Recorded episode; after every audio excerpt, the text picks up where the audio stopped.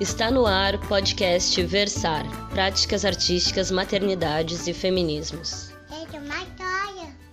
No episódio de número 28, Patrícia Galelli lê Elvira Vigna. Eu escolho ler a Elvira Vinha, escritora, ilustradora, jornalista, que infelizmente morreu em 2017. Eu poderia ler um trecho de algum de seus romances, como O que Deu para Fazer em Matéria de História de Amor, de 2012, ou mesmo de Como Estivéssemos em Palimpsesto de Putas, que ela publicou em 2016. Cito esses dois entre inúmeros mais livros publicados por ela, mas para a proposta do Versar, eu escolho uma crônica que a Elvira escreveu em 2016, na coluna que mantinha na revista Pessoa. A coluna se chama Morrendo de Rir, Minha Vida de Intelectual, e a crônica se chama Porto Alegre, 25 de outubro de 2012. Elvira é uma escritora e uma mulher que eu admiro, corajosa, talentosa, com uma linguagem imensa. Ela dizia que não existe público leitor é só gente. E que, sendo mulher, velha e feminista, cometia três pecados capitais do ponto de vista do capital. Ela era muito crítica e é incrível acompanhar o que ela escreve. Elvira faleceu antes de ver o Brasil desgovernado de agora. Ela ainda estava se irritando com o Temer, o, o poetinha das mesóclises. Com vocês, eu vira vinha.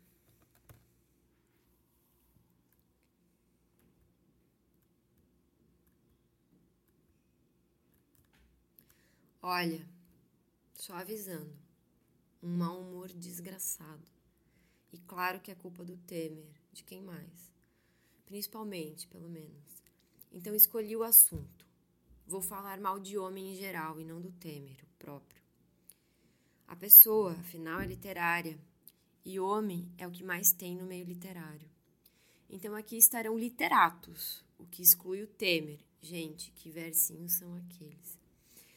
E para completar as mal traçadas, jornalistas e publicitários, um povo que se, que se não é literato é porque não conseguiu, porque querem, é o que mais querem, mas sem mudar a cabeça e sem desagradar clientes, né?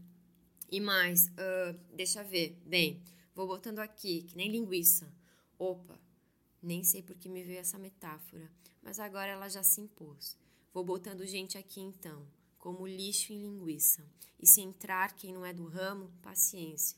A linguiça, sem trema, lhe serve. Ora, dirão as estrelas, perdi o senso. Tá cheio de mulher literata. Verdade. Mas o que eu queria é que a gente não fosse mulher literata, só literata. E que jornalista desse notícia, só. Só isso. E que publicitário se tocasse, só isso. E que o Temer. Mas sim, começando. O primeiro. E é, escrevo muito bem, começo pelo primeiro. O cara que disse que ser escritor era legal porque pegava muita mulher e riu.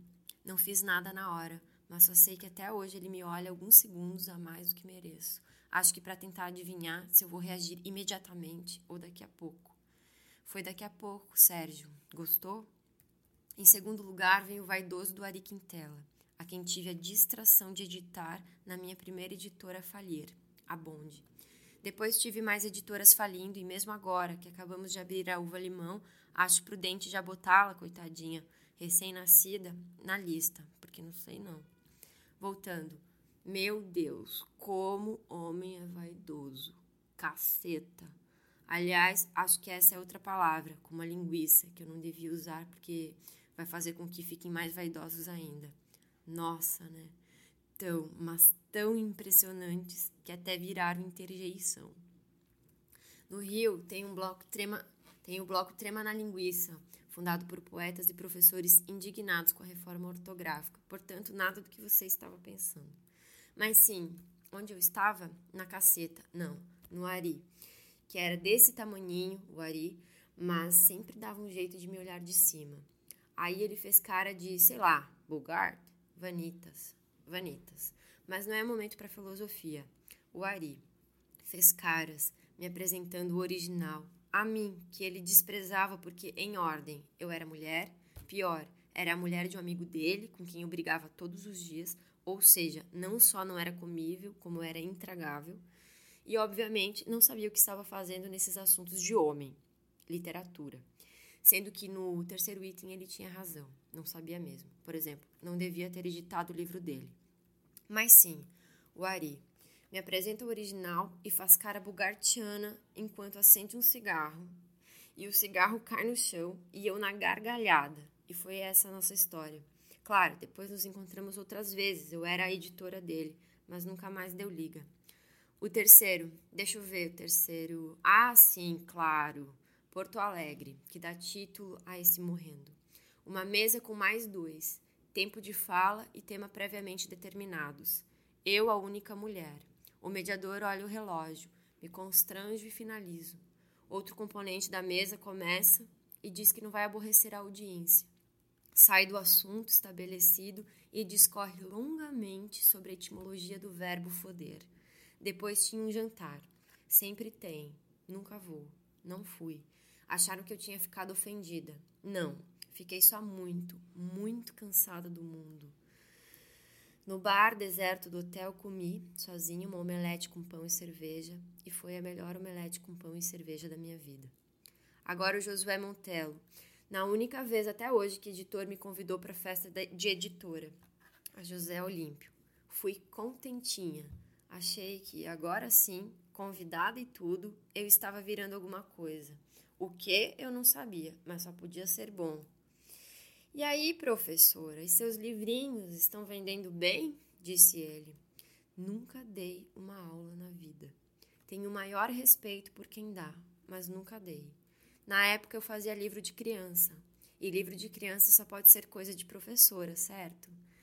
Escritores eram o Josué e os outros ternos que se batiam nas costas um dos outros. Eu era aquilo que alguns deles, inclusive, tinham em casa, mulher, e que vinha às vezes com esse apêndice, criança.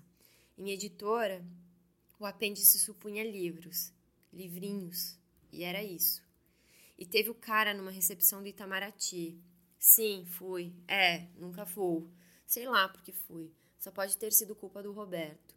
Mas o caso é que estou lá naquelas mesas redondas em que cabem seis pessoas e já éramos cinco, e aí chega esse cara um editor, como vinha descobrir mais tarde e bota mais tarde nisso. Porque a pergunta inicial de o que você faz, o infeliz responde: olhar de cama, voz rouca, mão passando pelo meu braço. O que funcionar para você? Soube depois er, quem era ele, mas não qual a sobremesa. Saí arrastando um relutante Roberto que até estava gostando do vinho e até hoje não sei o que perdi de docinhos. E teve o lance da UP. Eu a, eu, a melhor redatora, mas sentando perto da porta. Veio um amigo do editor, outro Sérgio, e claro que ganhei um vê um cafezinho, querida. E teve o Chico, amigo total, irmão, numa crise braba do jornalismo, uma das muitas, abre vaga na editoria dele. Vou chamar o fulano, né, Elvira? Ele é homem, tem responsabilidade. Sendo que nessa ocasião eu já sustentava minha filha sozinha. Acho mesmo que vou dedicar esse morrendo ao Chico, que não vai ler porque continua aqui labutando, mas ele virou especialista em gastronomia e não lê besteira em revista literária que não paga ninguém porque não dá dinheiro. Aliás, gastronomia é só mais um campo profissional que atrai o homem assim que começa a dar dinheiro. Ou será ao contrário? Ao atrair o homem, começa a dar dinheiro. Uh, faltou alguma linguiça? Faltou. Faltou o repórter que queria me entrevistar para uma revista feminina. Nem vou falar de existir revista feminina. Só vou falar do repórter que é para vocês não ficarem de saco tão cheio quanto o meu e pararem de ler. Pois o repórter que queria uma entrevista sobre as várias fases da mulher, sobre as várias, sobre as várias fases da vida da mulher e as tais fases eram juventude, casamento, maternidade e velhice. Perguntei se as fases do homem eram punheta, estupor alcoólico, estupor tucor e viagra. Numa mesa em Belo Horizonte, propuseram o tema Literatura e Experiência. Não, nada sobre a transposição estética de experiências de vida. Experiência era eufemismo de velhice. Era sobre escritora velha, esse horror de todos os editores mundo afora. Mulher não pode ficar velha. Também não pode mandar no próprio corpo. E para ser escritora, precisa sair bem na foto, conhecer seu lugar, o de nicho, e fazer charminho para a plateia, barra editor, barra jornalista. Aliás, mulher também ofende homem se for presidenta da república, né?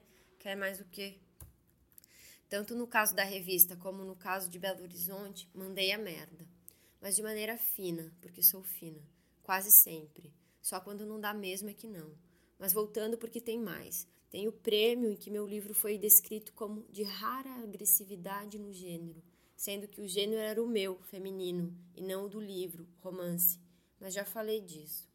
E tem meu livro novo. Carol é de opinião que toda vez que eu disser que o título do Putas é formado por dois versos heptassilábicos em cadência de redondilha maior, devo acrescentar que a redondilha vem nas opções cromo, couro e aço escovado só assim os carinhas da plateia vão prestar atenção no que falo. Não devia ter falado falo. E esta foi Patrícia Galelli lendo Elvira Vigna. Eu sou Priscila Costa e até semana que vem.